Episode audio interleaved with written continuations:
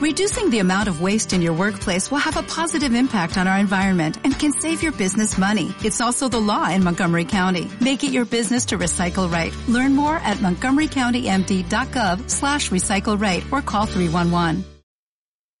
Bienvenidos a Radio Libertad Constituyente.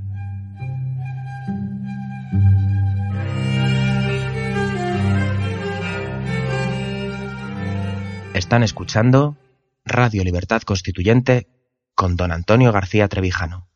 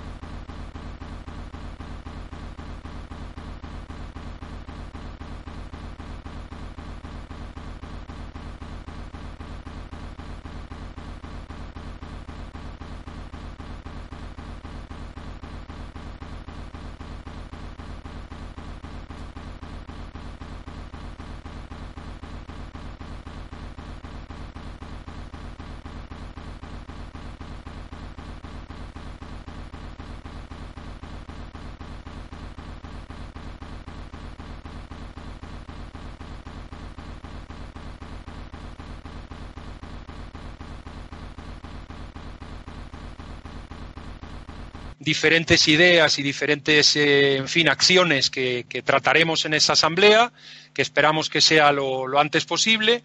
Y segundo, eh, quisiera anunciar lo que, en fin, en la Junta Directiva pensamos que es la, la gran acción política a la que vamos a tener que, la que vamos a tener que trabajar en las próximas fechas, que es eh, la ruptura de, votos en las mesas electorales en, las elecciones que vamos a tener a mediados del, año que viene, en el año 2019.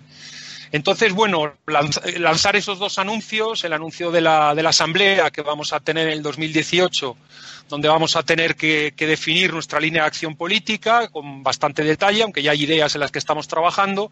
Y segundo, eh, mandar ese mensaje de que, digamos, el, horizonte, digamos, al que se tienen que encaminar nuestras acciones, pues es esas elecciones, ¿no?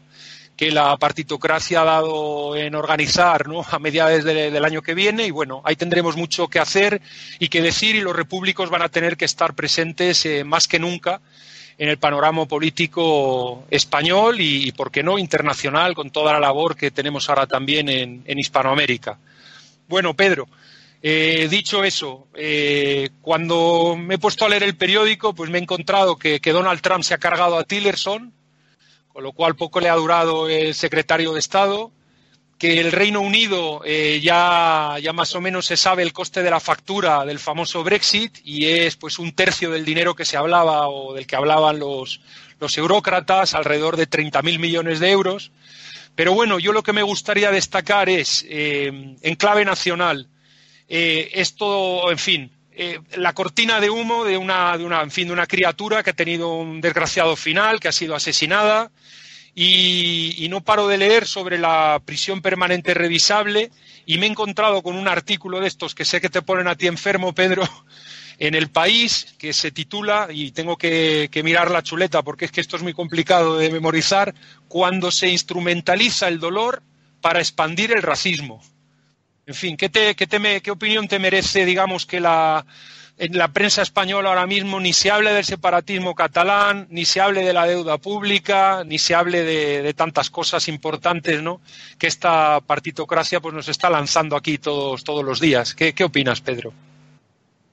Bueno, eh, creo que estos son los, los días en los que se echa de menos a nuestro querido maestro y amigo don Antonio, porque son estos artículos los que él desarrollaba todo su genio como jurista y como pensador, porque más allá de lo que puede ser una mm, un titular sensacionalista, eh, esconde detrás todo el virus que lleva inoculando la socialdemocracia desde hace décadas y que de alguna manera paraliza los sentidos y neutraliza la poca inteligencia que tiene la masa, el hombre masa, porque bueno, yo no soy de los que da coba a la gente, como Podemos o otros partidos. La gente en general no sabe nada, la masa. Son, pues eso, eh, como define Ortega, boyas que van a la deriva y que de alguna manera se guían por sentimientos y sensaciones primarias. Todo esto viene reflejado en ese titular. La cuestión es evidente. Claro que comparto contigo ese análisis de cortina de humo, tantas veces utilizada y que también tuvimos la oportunidad de ver en el simposio precisamente esa película. Sí, señor, sí, señor, que estábamos sentados juntos, además, Pedro. La cortina de, humo y que de alguna forma eh, ha sido celebérrimamente eh, repetida toda esa estrategia ya antiquísima de la política de desviar la atención de la masa sobre lo fundamental para que se distraiga en algo primario, ¿no? La cuestión está en que de, alguna forma, eh, viendo más allá, también podemos sacar nuestras propias conclusiones, además de esa distracción completamente dirigida no deja de ser cierto desde la plataforma de la que ellos hablan eh, esa filosofía que inoculan. Quiero decir, no deja de ser cierto que, están, que estarían en las mismas aunque no tuvieran nada que distraer. Eh, la cuestión es muy es evidente, al margen de lo que has dicho, que comparto desde luego, ahora va a haber una campaña y una serie de debates que al, margen de distorsionar todo el el foco que importante donde debería estar mirando la gente, que es la deuda, las pensiones, que no hay separación de poderes, representación, aunque eso ya queda muy lejos en la mayoría de la gente porque a eso no alcanzan. Ahora se van a entretener en hacer debates y debates sobre la manera de presentar a un acusado si es mujer, si es negra y si es, y si es extranjera. Bueno, a partir de esto vas a ver el sainete de artículos, debates y programas que de alguna manera van a seguir confundiendo más a la gente. Porque el problema no es estar equivocado, el problema es estar confundido, porque de la equivocación se sale. A ti te muestran que dos y dos son cuatro y no cinco y te explican por qué, pues en cuanto lo ves te das cuenta. Pero si tú resulta que te crees que hay unas reglas de la aritmética que, que dan como resultado que dos y dos sumen cinco, entonces ahí ya es que tenemos un problema más grave todavía Pues eso es lo que de alguna manera subyace en toda esta serie de, filosofías eh, baratas que inoculan a toda la sociedad y que duermen completamente el intelecto del hombre masa. Claro, ya no se puede decir, cuando pase esto no se podrá decir que es mujer, sino que se dirá pues una persona. Si es extranjera también estará prohibido decirlo. Si es negra ya, olvídate, desde luego. O sea, esto ya es una cosa que de, alguna manera está llegando a unos límites ya enfermizos. El artículo que has leído, la, supongo que el cuerpo del artículo será para vomitar, pero sí he leído unas declaraciones del retrasado mental de Ignacio Escolar, que es más tonto este hombre y no nace. O sea, tonto, perdido, y, pero vamos, ya con riesgo ya de, infección. O sea, hay que alejarse de él porque es que te puede contagiar, como decía Kant. Yo huyo antes de no te juntes con un tonto porque te, pues, te puede contagiar, ¿no? Pues eh, la cuestión es esa. Eh, eh, estamos en una situación, en una sociedad completamente aniquilada intelectualmente y que de estas cuestiones no dudes que saldrán vencedores esos, esos argumentos, no lo dudes. Habrá como siempre un sector conservador que es igual de estúpido en cierto sentido, en cierto sentido, en el sentido político, que este sector de la falsa izquierda que sí, que hará la contraofensiva, pero no dudes que ese será el argumento triunfador. Y el PP, si sale una ley, la apoyará en ese sentido. ¿Y qué hubiera pasado, eh, eh, Pedro, si el, el, asesino, en vez de ser la, en fin, el, perfil que acabas de describir, o bueno, que el que, parece ser que, ha sido, ¿no? De una mujer, una mujer inmigrante, una mujer de color, etcétera, etcétera.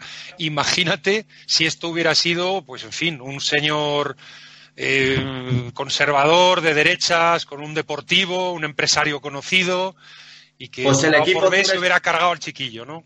El equipo de investigación de la sexta, con esa mujer que tiene esa voz de ultratumba que te pone eh, tensa hasta para decirte el precio de, una Coca-Cola, pues habría ya 17 de programas y documentales. Eh, bueno, ya aquí hemos hablado alguna vez del caso de aquella niña alemana que viniendo de un albergue de refugiados, viniendo en bici, fue violada y matada por un refugiado de también muy joven, ella tenía 17 años, que tú casualmente conociste a su padre. Sí. Y eso se estuvo ocultando casi un año. Sí, sí, sí, sí. Era un inmigrante, de, un refugiado.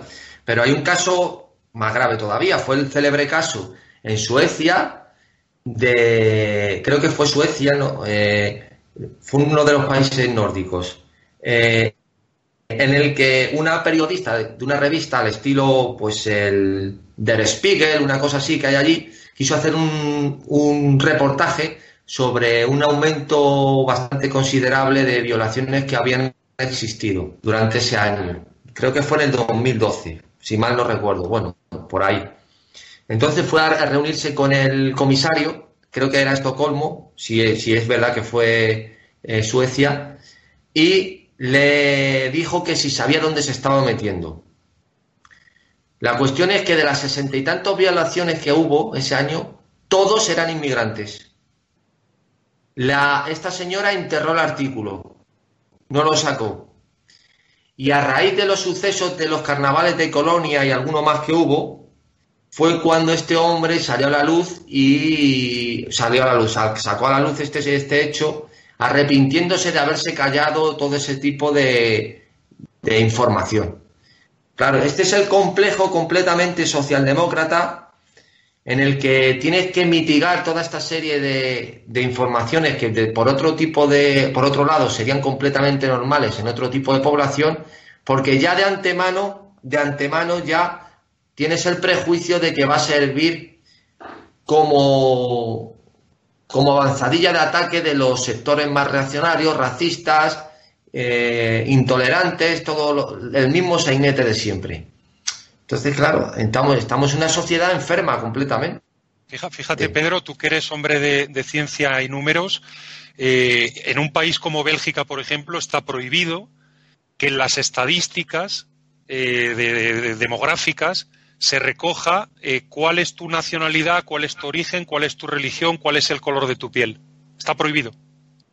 Es decir, eh, yo no puedo saber si eh, los, los, que vienen de, son de origen francés tienen más accidentes de coche que los que son de origen alemán. O, de dónde vienes tú, ¿me, entiendes? Está prohibido. Está prohibido por ley el, pedir esa serie de datos y el almacenarlos. Con lo cual nadie sabe, pues en fin, cuántos católicos hay o cuántos musulmanes hay o cuántos eh, agnósticos hay o lo que sea. Eso está prohibido preguntarlo. Eso, por ejemplo, tiene su traducción material en el lenguaje no sexista, como lo denominan ellos, que ahora ha pasado a ser el lenguaje del tercer género, que ya si se pasó de alumnos a decir alumnos y alumnas, ahora como hay también gente, eh, ¿cómo se dice?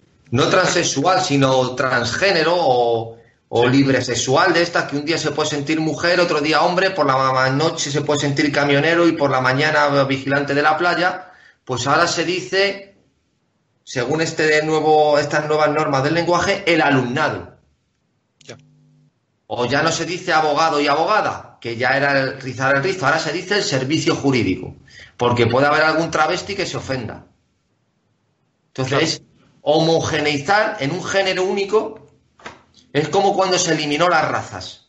Ahora, eh, con, el, eh, con toda la cuestión de la Segunda Guerra Mundial, los campos de, concentración, toda esta serie de cuestiones, se homogeneiza eh, el concepto de raza al de raza humana, porque de alguna forma diferenciar entre raza caucásica, oriental, africana, que eso es cualquier libro que se presente que se presente una persona a él, va a ver que en cualquier libro de antropología que diferencia los cráneos por razas pues todo este tipo de cuestiones se difuminan porque de alguna forma ya es clasificar o tener ya el material para hacer ciertas clasificaciones que pueden, ya el prejuicio, que pueden determinar ciertos sesgos racistas de exclusión, de lo que sea.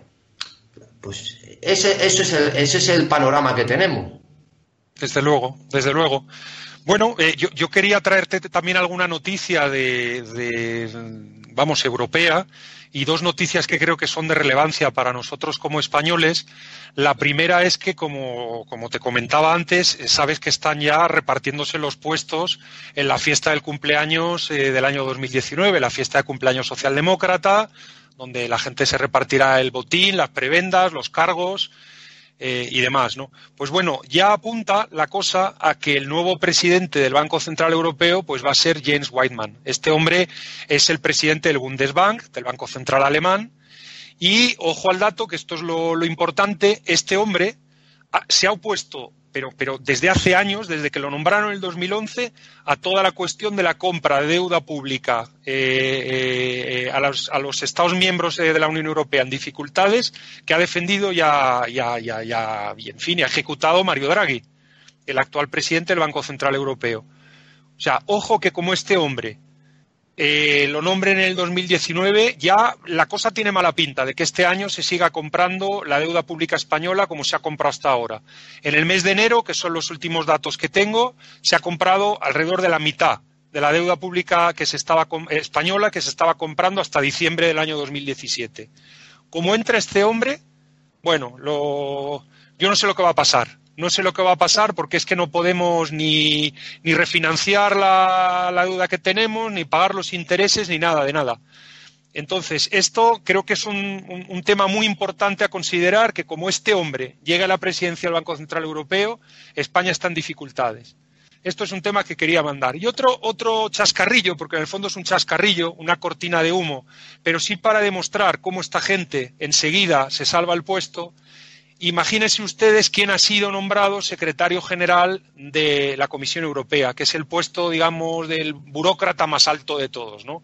El puesto más alto, eh, fijaros, si es un puesto importante, que desde el año 57, que empieza el tinglao este, solo se han nombrado siete. Él es el séptimo.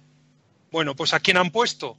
Nada menos y nada más que al jefe de gabinete de Jean-Claude Juncker, como Juncker, eh, porque está cansado de la política o está cansado de la botella, en fin, o lo que sea, que yo no lo sé, o sí lo sé, pero no lo puedo decir aquí, em, va a partir como presidente de la Comisión Europea el año que viene.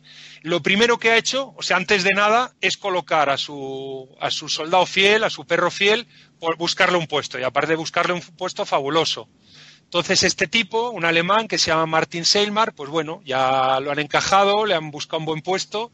Y oye, yo, en fin, desde esta tribuna, pues le, le felicitamos porque el tío, vamos, lo ha hecho fabuloso en el estado de partidos. Le ha salido maravilloso, ¿no? Primero se apunta al mundo político alemán, el mundo político alemán lo coloca eh, cuando no consigue el puesto que quiere en Alemania a, en fin, a los pechos de un comisario europeo. Allí se ha movido eh, como un buen cortesano para ir subiendo y bueno, ahora le, agradecen los servicios prestados y le colocan un puestazo de estos de 20.000 euros al mes y bueno, en fin, no, no, Pedro, no es que me dé envidia, pero es simplemente mostrar, digamos, cómo funciona este rodillo, digamos, socialdemócrata, ¿no? De favores y de prebendas y de amigos, ¿no? Bueno, yo quería dejar esos dos, esos dos datos eh, y quizás a lo mejor aludir a, a, en fin, que la cuestión italiana está lejos de resolverse, ¿no? Ahí hay un juego ahora, el sistema proporcional, pues bueno, ha dejado ahí un cacao, ¿no? Que, en fin, ya se conoce desde hace años que la, el sistema electoral italiano es todo menos fácil, ¿no? Menos fácil eh, y bueno, pues eh, entre la Liga Norte y el Movimiento Cinco Estrellas, que es el que ha ganado, pues está muy complicado, ¿no? De que se entiendan, pero bueno, ahí están ahí hablando todos y eh, eh, prestando, haciéndose favores, enseñándose la, la, patita a ver quién, quién quiere arreglarse con el uno con el otro. Y bueno, probablemente yo tengo algún compañero de, de, de despacho que es, eh, que es italiano y me dicen que todo apunta a nuevas elecciones, ¿no? Pero en fin, veremos qué es lo que ocurre. Pero bueno, aquellos que decían que desde que se cargaron allá a, a Marine Le Pen esto estaba terminado, ¿no? Pues determinado nada, ¿no? Aquí hay un lío montado fenomenal y bueno, eh, ya, que, ya que no me interrumpes, Pedro, pues decir que el Frente Nacional ha cambiado de nombre y se llama ahora, creo, en francés no sé cómo traducirlo al español, pero como la Reagrupación Nacional, podríamos decir, o algo así, ¿no? No sé cómo lo han traducido en la prensa española, porque la, las noticias de internacional no las leo en la, en la, prensa española, ¿no? No lo he visto. Lo que, lo que estabas eh, diciendo en primer lugar lo, sobre el tema de la deuda, creo que será un tema bastante sugestivo para que lo comentemos otro día con Roberto Centeno. Bueno. Porque de alguna manera él es, eh, le acusan de decir, como en el cuento, de que siempre está advirtiendo de que viene el lobo y no, y no acaba de llegar, en teoría, ¿no? Porque supuestamente eh, todo va de maravilla, se están vendiendo más pisos, eh, crece de alguna manera, aunque sí, aunque tienen que a veces reconocer incluso con sus propios datos que, por ejemplo, hace un mes fue el peor, eh, fue la peor semana desde hacía tres años, la peor dato del empleo. Eh, cuestiones de este estilo que incluso con sus propias estadísticas, sus propios patrones de medida tienen que reconocer, pero bueno, de alguna forma, esa esperanza que vendió el Partido Popular de apretarse el cinturón y de tener un periodo de escasez y de contingencia para poder superar este bache, lejos de, eh, de, que haya producido unos frutos que se, va, se van a recoger, pues vemos que de, alguna manera es todo lo contrario. Hay unos sueldos de miseria, no ha habido una recuperación eh, sustantiva del empleo, la deuda crece y crece cada vez más y todo esto con la noticia que acaba de dar, pues sí, el detonante sin duda alguna puede ser lo que estás diciendo, si en cuanto se corte el grifo de la compra de deuda, ¿qué ocurre? Desde luego, desde luego. Inventas a Roberto que me tiene disgustado por alguna intervención algo tibia o muy tibia que ha tenido en, programas de radio en los que participa, donde eh, yo creo que han, han faltado a, digamos, a, al respeto a un amigo suyo o a alguien que dice que es muy amigo suyo, incluso que lo ha denominado maestro, como es eh, don Antonio García Trevijano. Y bueno, Roberto, que sabe tanto de números, cuando ha llegado el momento, digamos, de, de, ser duro en determinados foros, pues no lo ha sido tanto, ¿no? Y yo en ese sentido, pues sí, oye, eh, como Pedro sabes que tenemos mucha confianza y somos personas transparentes, ¿no? Y, decimos las cosas como las sentimos y como las vemos, pues bueno, yo, yo expreso mi disgusto con una persona que yo creo que, que es muy valiosa y que, en fin, que, que ha por lo menos eh, sabido eh, descubrir, digamos, cuáles son las consecuencias económicas de este estado de partidos terrible, ¿no? Que nos asola a todos los españoles. Pero bueno, teníamos, teníamos... quería decir algo porque yo lo comenté con él también, y antes de que se fuera de viaje, y que está en Estados Unidos, y de alguna forma eh, creo que se encontró en una situación, por, después de haber hecho esa denuncia pública contra Miguel Ángel Aguilar, tanto de verbo como de acción litigiosa que quiere emprender, pues eh, se encontró con que su amigo, desde ya hace tantos años, César Vidal, se dirigió en los mismos términos a, a Trevijano, con una diferencia. De algún modo, Miguel Ángel Aguilar es un pobre resentido, un, un pobre hombre intelectualmente hablando, un abrazafarolas del sistema que ha estado eh, al abrigo del grupo Prisa y del Partido Socialista y desde luego lo que le tenía una envidia y un complejo a, a don Antonio realmente manifiesto en el que tuvo más de un incidente que me contó don Antonio en su día. Pero, pero es que eso es muy importante lo que estás diciendo. Ellos ya se habían enfrentado en vida de don Antonio. tenían ese, ese... Claro, desde luego él, además, una vez que, la situación del Pala, que se la conté yo a Roberto, me la contó Antonio un montón de veces, eh, pues de a partir de ahí el otro hizo mutis por el foro. Ha aparecido ahora como un, como un cobarde que es, a cebarse después del fallecimiento, además de una manera sucia y repugnante, porque es, es un tío que hablando en Román Paladino es un mierda, este hombre, el Miguel Ángel Aguilar. Pero eh, la cuestión es sorprendente cuando este César Vidal, que incluso metía cuñas de nuestro MCRC y que alguna vez ha referido a nosotros y ha citado, de repente salió, salió con ese, ya no con los argumentos que ya eran feo, sobre todo con lo de Guinea, porque ha estado mil veces explicado por eh, Trevijano, sino el tono inquisitorial y de rencor, como si hubiera tenido alguna algún conflicto incluso personal con, con él, que realmente era incomprensible.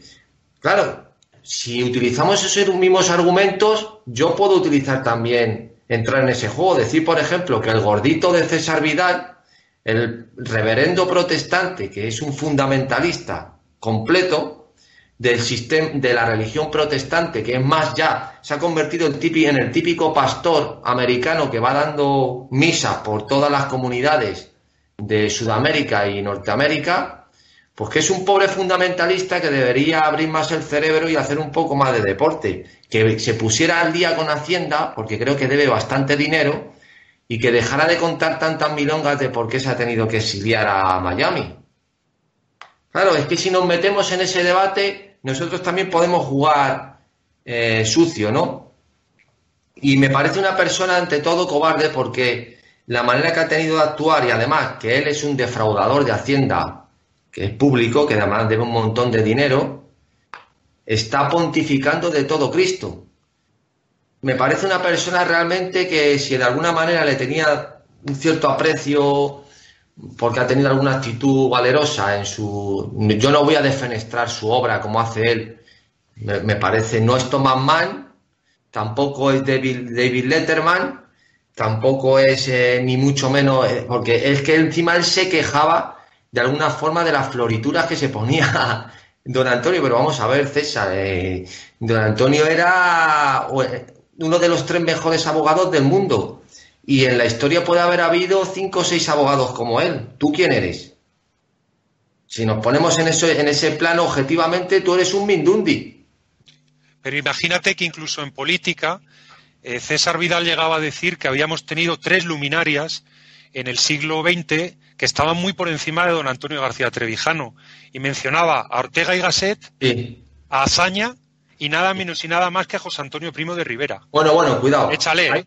No, no, por ejemplo, te voy a decir dos. Azaña, el, causante de la guerra civil, y escribía muy bien, pero un descerebrado mental y de, todo lo que causó.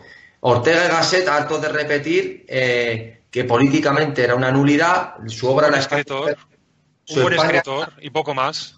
Sí, eh, su España invertebrada y todas sus obras, he leído, las mejores las he leído. Es un hombre, lo, lo ha explicado Antonio mejor que yo mil veces, cultísimo, pero no es un filósofo eh, eh, con, mayúsculas, ni mucho menos, es más bien un sociólogo que tiene su mejor obra, que es La rebelión de las masas, y tiene su obra nefasta, que es La España invertebrada, y no solo eso, es que los regeneracionistas, con él, con él como también Américo Castro andaba por ahí, el daño que ha hecho al concepto de nación española y de imperio es uno de los causantes. Pero ya ahora en cuanto a José Antonio Primo de Rivera, José Antonio Primo de Rivera, yo no tengo complejo en decir, José Antonio Primo de Rivera era un hombre brillante. Como abogado era un hombre brillante, era un hombre cultísimo. Hablaba ya en su época inglés y francés perfectamente. Era una persona, era una buena persona. Era un abogado brillante. Era una persona. Eso no tiene nada que ver con que yo comulgue con su, con su ideología ni nada por el estilo. Yo no tengo ningún complejo. Pero desde luego, eh, eh, Trevijano ha llegado muchísimo más alto y yo no tengo problemas en hacer analogías ni comparaciones. Ha llegado muchísimo más alto en términos políticos que, José Antonio Primo de Rivera y como abogado también porque el otro falleció con treinta y pocos años. Ni tampoco hubiera sido como él, porque Trevijano ha sido algo único en la historia del derecho.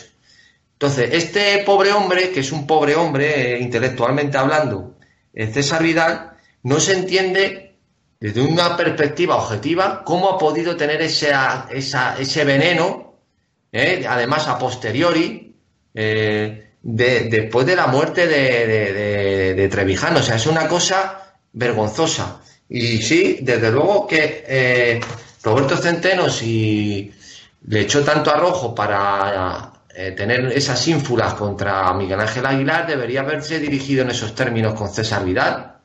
Desde luego. Desde luego, no, no, que, que, conste, que conste y, como tú y yo siempre hablamos a la cara, lo quería tratar contigo aquí en directo en el programa. No tiene nada que ver que el aprecio que le tengo, además me, es una persona un aprecio inmenso y que fue y que era un problema en el sentido de que son amigos de hace mucho tiempo y se ven esa tesitura.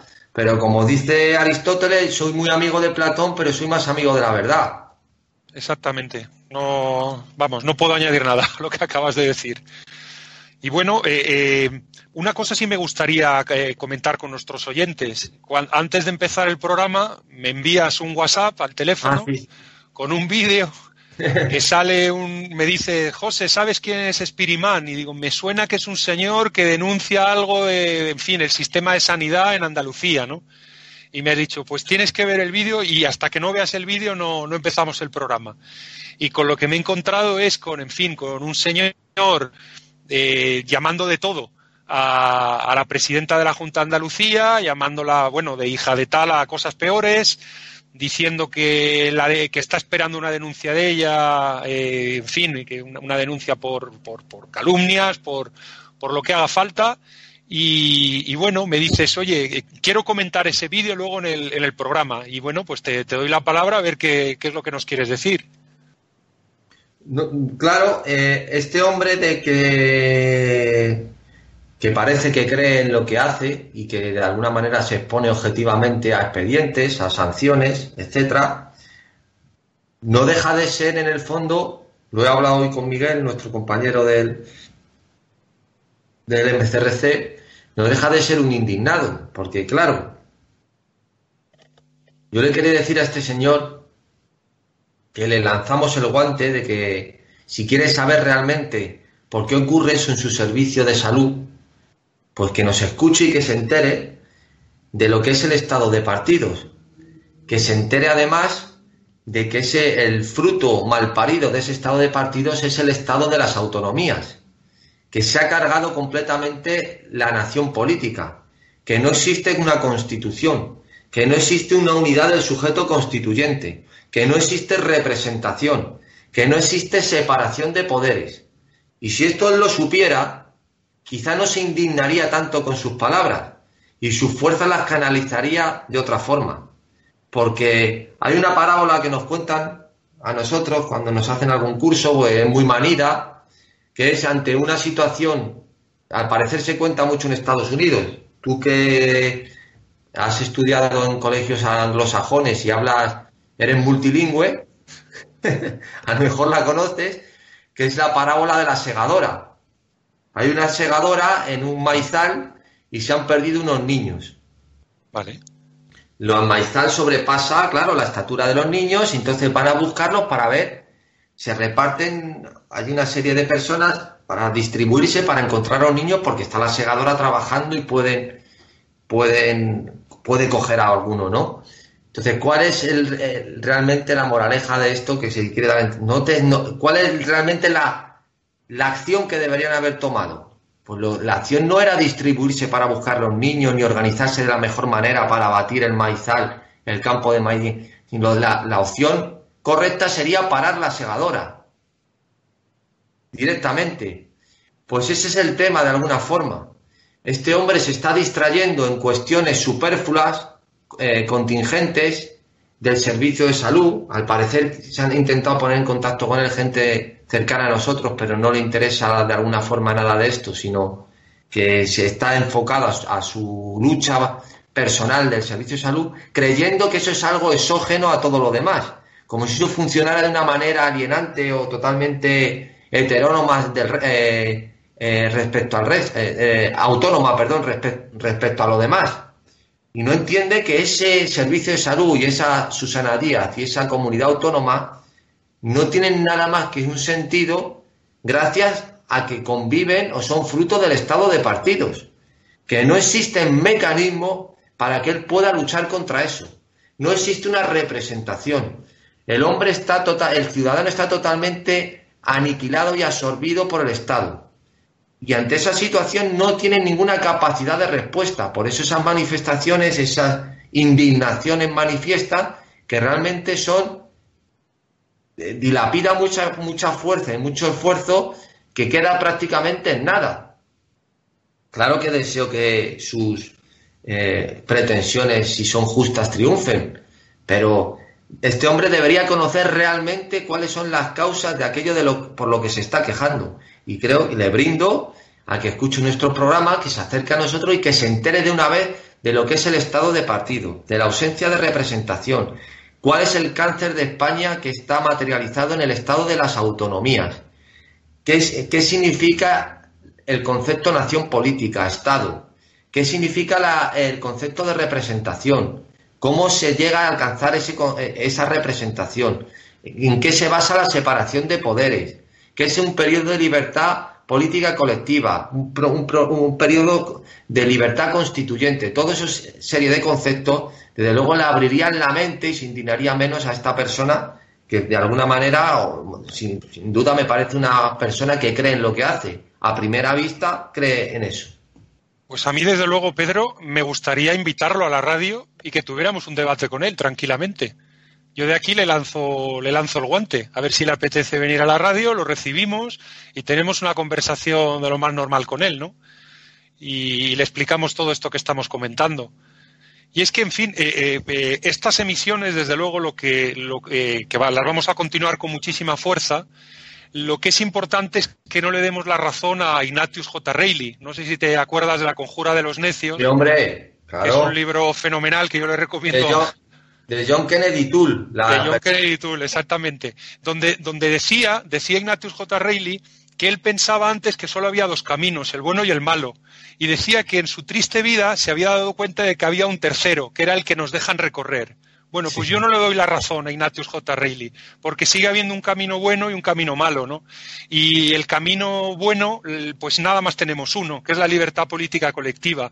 Y mientras esto no pase, eh, vamos a estar hablando de síntomas de la enfermedad, que si se nos cae el pelo, que si nos ha salido un granito, que si nos pica aquí, que si nos pica allá, que si nos sube la fiebre. esos, son, signos, no síntomas. Esos son signos. Bueno, oye, que no sabía que yo de medicina poco, ¿eh? Ahí ya, como tú, como tú lo digo para, lo digo porque ahí ya no caben ni siquiera sensaciones. Eso ya es un signo que se ve. De acuerdo. Pero bueno, que, quiero, quiero decir que, aquí en, cuestiones de política está la verdad y lo que no es verdad. Y, la verdad es que estar, estar siempre pensando que hay un camino de en medio, sea la socialdemocracia, sea el oportunismo, sea el reformismo, sea el, el venga hombre, no seáis radicales, eh, sea el como sí, el vamos a hacer como si tenemos democracia para no montarla más gorda, ¿no? Al final todo esto no va a ningún sitio. Y, bueno, oye, una, una, persona con tanta tirada mediática como, como este señor que hablabas, Espirimán, ¿no? Que me decías que se llamaba. Pues una persona de un tirón tan mediático, desde luego, vamos, aquí estamos, pero, pero estaríamos encantadísimos de recibirle y de contarle, de, contarle esto, ¿no? Y a ver si sirve para su lucha. Ya que han lanzado el guante, ya adelantando de algún modo eh, los caminos que de algún lado llevan. Eh, bueno, porque realmente hay una diferencia entre camino y sendero. Porque el sendero es el que haces tú de ida. Cuando tú andas no se hace camino, como decía Antonio Machado. Se hace, eso, es un sendero. El camino se hace en el regreso, cuando vas y vuelves. Pues el camino que, va, que, vamos a ver cómo se traza en el futuro, a la vuelta del gran fiasco que será todas las pretensiones en las que, eh, que tiene el ciudadano y en las que toda la gente alberga esperanzas. Eso sí que albergan esperanzas como no como decía Albiac, esto, perdón, como sí decía Albiac, esto sí que albergan esperanzas en que creen que la cuestión eh, está resuelta cuando llegue un partido y realmente lo haga bien. Ya veréis cuando llegue Ciudadanos y se vea ante la tesitura de tener que hacer todo lo que está prometiendo y de todas esas loas que hacía antiseparatistas, y anti, anti todo y proliberales y ya veremos en qué queda todo eso. Supuestamente ahora mismo es el, el que va, según las últimas encuestas, ya sobrepasa al Partido Popular. Sí, la, encuesta del país ha sido, ha sido tremenda. Creo que les ha dado seis o siete puntos por encima del Partido Popular, con un 28 o 29% de voto y que, y que de alguna forma, claro, el Rajoy, que este gobernante felón y nefasto, se lo ha, destruido el Partido Popular y se lo ha puesto en bandeja a ellos. Ya veremos cómo ese camino en el que supuestamente apuestan todos, que es el camino, como dicen, que me hace mucha gracia al verbo Adella, esto de... de claro, Tabarnia, de Tabarnia. El otro día me escribió un señor no sé si lo he conocido, porque como a veces nos vemos mucha gente y si me, lo he conocido, he tratado con él, pues le pido disculpas porque no me acuerdo. Eh, más o menos diciendo que, hombre, que debería reflexionar sobre las palabras que tuve sobre Tabarnia y todo este estilo, ¿no? Ah, sí, sí, sí. He hablado yo con esta persona, sí. Claro, la cuestión no es, la cuestión es que vamos a, eh, la cuestión es que es más grave, no es que reflexiones, yo ya reflexiono eh, cuando, cuando hablo o antes de hablar. La cuestión está en que ¿qué pretende todo el mundo? ¿Que los nacionalismos se resuelvan a base de tabarnias por toda España? O sea, el nacionalismo gallego ahora se resuelve con un tabarnia en Galicia y el nacionalismo asturiano con un tabarnia en Asturias y el nacionalismo vasco con un tabarnia en, el País eh, Vasco y en Canarias lo mismo. O sea, la función que tenía que estar cumpliendo el Estado, que es defender la unidad del sujeto constituyente, no la cumple. Y entonces la gente es la que tiene que hacer esa función. O sea, esto es como el origen de la mafia, que como el Estado no llegaba a ciertos sitios, la gente tenía como la película de los siete samuráis, eh, contratar eh, sicarios para que les protejan. Tiene que ser la sociedad civil la que organice esos sainetes. Además, que de alguna forma hacen una, aunque sea de una manera irónica, como la presenta este señor, no hacen hacer, no dejan de hacer dar por válido un argumento, que es que ellos también se separan si son distintos o si tienen una serie de intereses diferentes a los del resto de catalanes. Pero es que es una cosa tan absurda que no sé lo que no se puede dar carta de legitimidad a todas estas eh, ciertas cosas. Hay que explicar realmente cuál es el fundamento. Y Albert Boadella no dice, porque él incluso se jacta de lo buena que es Cayetán Álvarez de Toledo y de que le encanta la España constitucional y todo eso, él es un constitucionalista acérrimo y Trevijano estuvo reunido con él y habló con él y se dio cuenta de lo que es políticamente es una nulidad y no se da cuenta que el origen de todo esto es el estado de partido. Nada más. Son los, que amparan y amamantan los nacionalismos. Yo, yo lo que le he dicho al señor este que, habló contigo y que también ha hablado conmigo es que eh, les escribo una carta al equipo de Tabarnia que estaremos encantados de hablar con ellos y de explicarle lo mismo que le tenemos que explicar a Spirimán. Y ha sido esta persona tan amable de ponerse en contacto con ellos y de decirles que estaremos encantados de hablar con ellos y de explicarles eh, eh, qué es lo que es lo que les por qué lo que está pasando, por qué está pasando en realidad, ¿no? Les tenemos que explicar las causas de lo que tienen delante. Sin duda ninguna. Eso que, eso que, mis palabras, ¿qué quiere decir? Que yo desprecio, desprecio a nivel personal, que me, ellos me parecen unas buenas personas, me parece lo que ha hecho Alberto Adella, me parece una persona valiente, que se han cebado con él un montón de, de ocasiones. Este joven que se puso a hablar por los micrófonos, eh, toda la cuestión está allí en su bloque. Ah, claro, claro que me parecen buenas personas, pero me parece gente confundida que está completamente errada en sus pretensiones, en el sentido de que no conocen realmente cuál es el fundamento de los males de los que se están quejando. Y de algún modo eso hay que denunciarlo. Y precisamente eso es una cuestión de respeto. No hay mayor respeto al prójimo que decirle la verdad. Si tú hoy te sientas y me dices que te crees mariscal de campo y realmente es así, pues al tercer día te diré que no. Que, que se te está yendo un poco la pinza, José que tú no eres mariscal de campo, que no puedes ir al trabajo con un caballo y con un corcel y, con las borlas aquí, con el sable dando órdenes. ¿No? Si yo actuara de esa forma como si realmente lo fueras, es cuando dejaría de, tener respeto por ti. La gente considera eso de una manera completamente negativa. Es como si tú, le dices a un Amis que vive de una manera completamente atrasada, no utilizando eh, luz eléctrica, o incluso algunos tienen incluso la posibilidad de utilizar algún generador, pero bueno, están con candiles, no llevan a niños al colegio, pues mayor respeto que decirle a esa gente que está completamente enajenada, que está alienada, que está fuera de órbita, pero eso lo ven como algo negativo, porque lo bonito y lo maravilloso y lo avanzado es respetar todo, todos los modos de, vida y de, y de lo que sea. Claro, si tú consideras que tener a un chaval de 8 años estudiando con un candil y yendo estudiando en alemán de hace de, la edad media y no yendo al colegio, eso te parece que es tan respetable como que tu chaval esté manejando programas de ordenador, aprendiendo idiomas, relacionándose y jugando al fútbol, llevando una vida normal, es una cosa igual que la otra, pues yo creo que el problema lo tiene esa persona, ¿no? Desde luego, desde luego que sí. Bueno, pues eh, Pedro, yo creo que ha sido un programa, un programa muy ameno, muy entretenido. Eh, no sé si te has dado cuenta que estamos en martes y 13 y que el mes pasado también fue, martes y 13. O sea, febrero y marzo nos ha dado dos martes y 13, en fin. Me estaba dando cuenta ahora mirando aquí en el, en el calendario. Bueno, pues eh, Pedro, eh, muchas gracias por el programa. Espero que, que, en fin, que nuestros oyentes les haya gustado. Y bueno, darle las gracias de nuevo a, nuestro amigo Juan Manuel Pena por ocuparse de toda la cosa técnica. Y a ti, Pedro, pues bueno, eh, cuídanos las Canarias. Bueno, no digas eso que se ofenden. ¿Por qué? Porque las Canarias puede referirse a las mujeres. Ah, a las Islas Canarias. También hay ahora. Hay que hablar con precisión. No, también las, la corriente socialdemócrata y de la izquierda también les molesta desde el punto de vista geográfico las Canarias se tiene que decir las Islas Canarias. Es que aquí ya uno tiene que andarse contento en todo.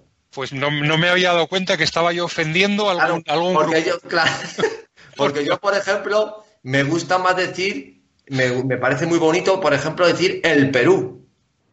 Sí, que así se llamaba tradicionalmente, ¿no? En el lenguaje español. No decir eh, eh, Perú simplemente, sino el Perú. Por ejemplo, pues sí, como has dicho ahora, las Canarias, pues eso también eh, últimamente escuché en un periódico una queja de, un periódico aquí de una persona que le ofendía que se dijera las Canarias. Esto lo dicen en el tiempo, ¿no? Lo dicen en el tiempo cuando hablan de... Y en las Canarias habrá 17 grados. Al contrario, a mí me parece muy bonito. Bueno, bueno. Venga, pues lo, dejamos ahí con ese recuerdo hacia las bellas Islas Canarias. En fin, un abrazo a todos, muy buenas noches y gracias. Hasta luego.